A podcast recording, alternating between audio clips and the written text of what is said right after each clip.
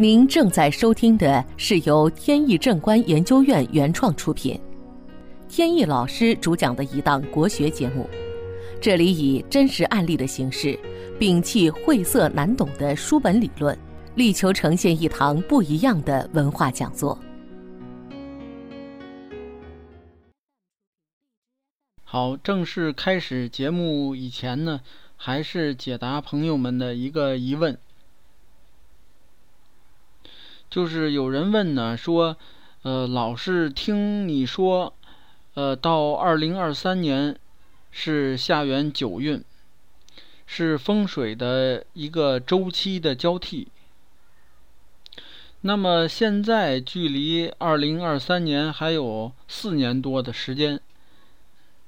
那么究竟到了二三年的时候呢，这风水有什么变化？我们能感受到什么？变化。由于现在呢，经过风水师的调理，家里的风水呢不错，各方面运势呢也比较顺。会不会出现说二三年的时候呢，突然就各方面急转直下？这个距离四年呢，说长不长，说短也不短，所以有的人呢就开始担心。但是这个呢，跟大家说，这个担心呢是没有必要的。咱们呢，二十年一个元运，二三年开始呢是下元九运。但是这个呢是一个风水上的概念，也就是天时地利人和里边的地利的概念，也就是时间概念、空间概念当中的空间概念。这个空间概念呢，不同于时间。它是能够看见的，既然是能看见的，那就相对容易理解。家中什么时候装修的，或者是家中的平房啊、别墅啊、自建房啊这种什么时候建成的，这个时间点特别重要。这个同我们调整家中的风水结构啊、布局啊，它的概念是一样的。就是这个时间点是在哪一个元运当中，那么它整个的这个九宫飞星呢的运势走向，就按照这个元运来走。换句话说，您是在呃下元八运的时候把这个房子盖好的，或者呢是调整完的风水。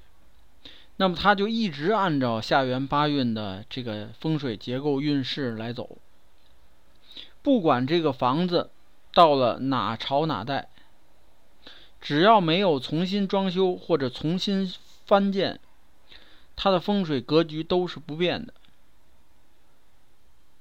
说到这里呢，有的人提出疑问，说这个故宫里边啊，那个那些个建筑。比如前朝有三大殿，后庭呢也有三大殿，有东西六宫等等这些建筑。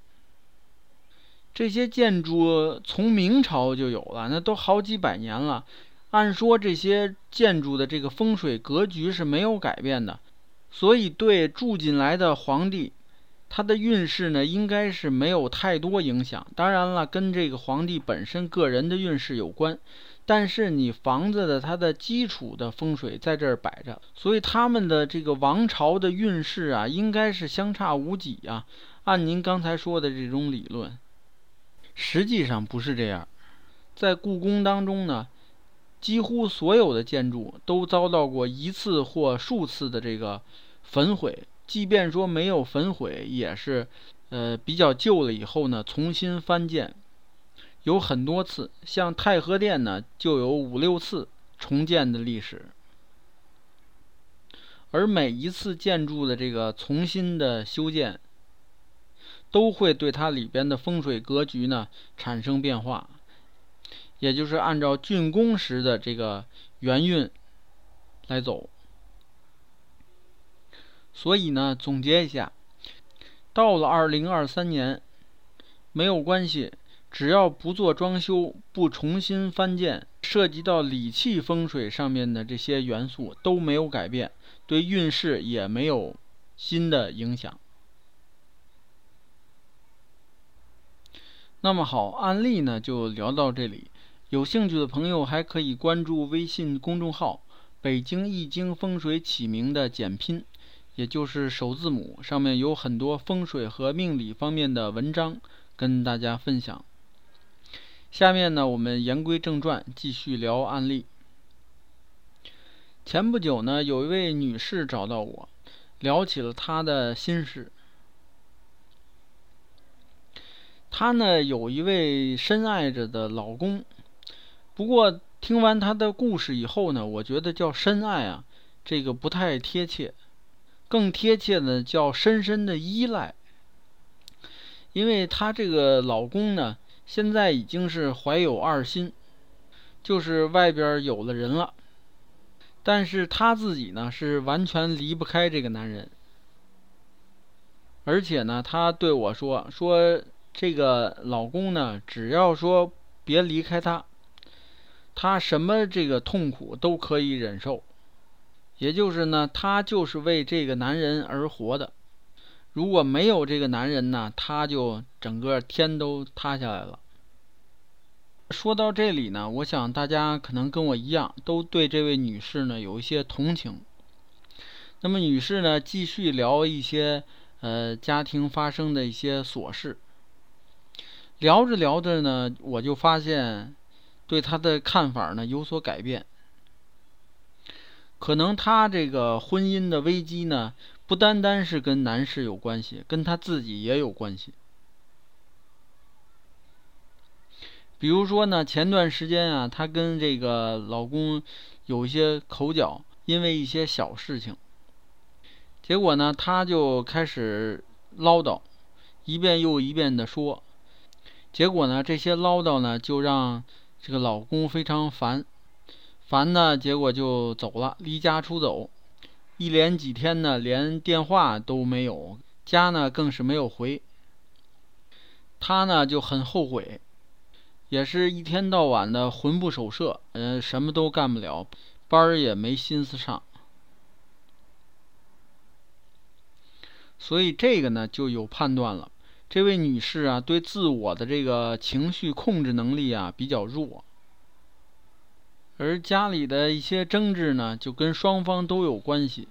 时间一长呢，这个老公就不爱在家待着。那么她呢，就怀疑说是不是风水上面有什么问题？因为记得以前呢，自己不是这样，好像就是结婚以后搬到这个家以后才变成这样。那么我就去家里边一看。住的这个楼呢是南北朝向的，入户门呢是开在西边，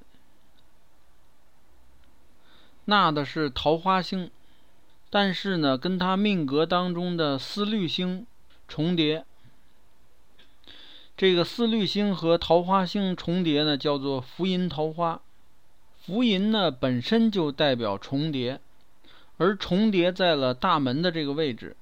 也就是说呢，家中除了这个女主人之外，还可能出现另外一个女人，而这个女人呢，会令丈夫开小差儿，也就是容易产生婚外情，并且他们住的这个卧室呢，有三碧星飞临，这个三碧星呢是是非星，会引发家中无端的一些口角。就是容易争吵，这样呢，两方面因素叠加，家中的男主人就容易另结新欢。而我的建议呢，是在门口呢摆一只木头的公鸡。当有这个桃花需要化解的时候呢，经常会用到公鸡的这个模型。一般的风水理论认为呢，说这个公鸡呢会去啄食地上的昆虫，而家中的老公跑到外边沾花惹草，这个什么原因呢？就因为有这个淫虫作祟，所以呢，公鸡把这些虫子都吃掉，那么老公呢，外边没有一些牵扯的事情，自然就回到家里来了。但是呢，我建议他在门口摆这个公鸡，并不是那个意思，没有让他去啄食这个虫子的意思。而是另有这个风水依据，是因为在这个九星当中，这个四绿星呢是文曲星，文曲星呢一方面代表这个文采、学识，还有呢也代表风流。从八卦位上讲呢，属于巽卦，巽卦呢从动物方面来讲就是母鸡。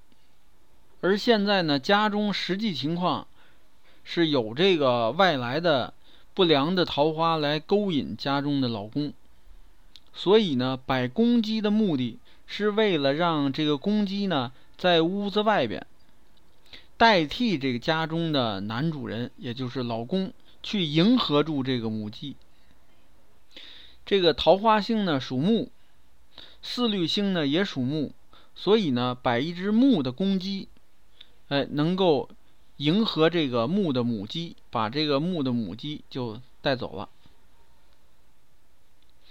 再有呢，这个卧室呢正好是三碧星飞临，导致呢就是家中老有老会因为这个鸡毛蒜皮的一些小事情吵架，所以建议他呢把家中这个灰色灰暗颜色的这个被褥呢整个都换成红色。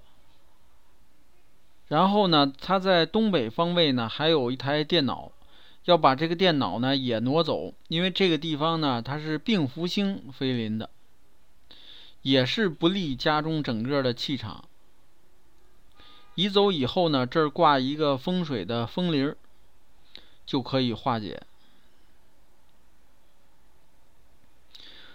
过了两周，这位女士呢通知我。说这个老公啊回来了，而且呢，双方的态度啊、感情啊明显有缓和，感觉不错。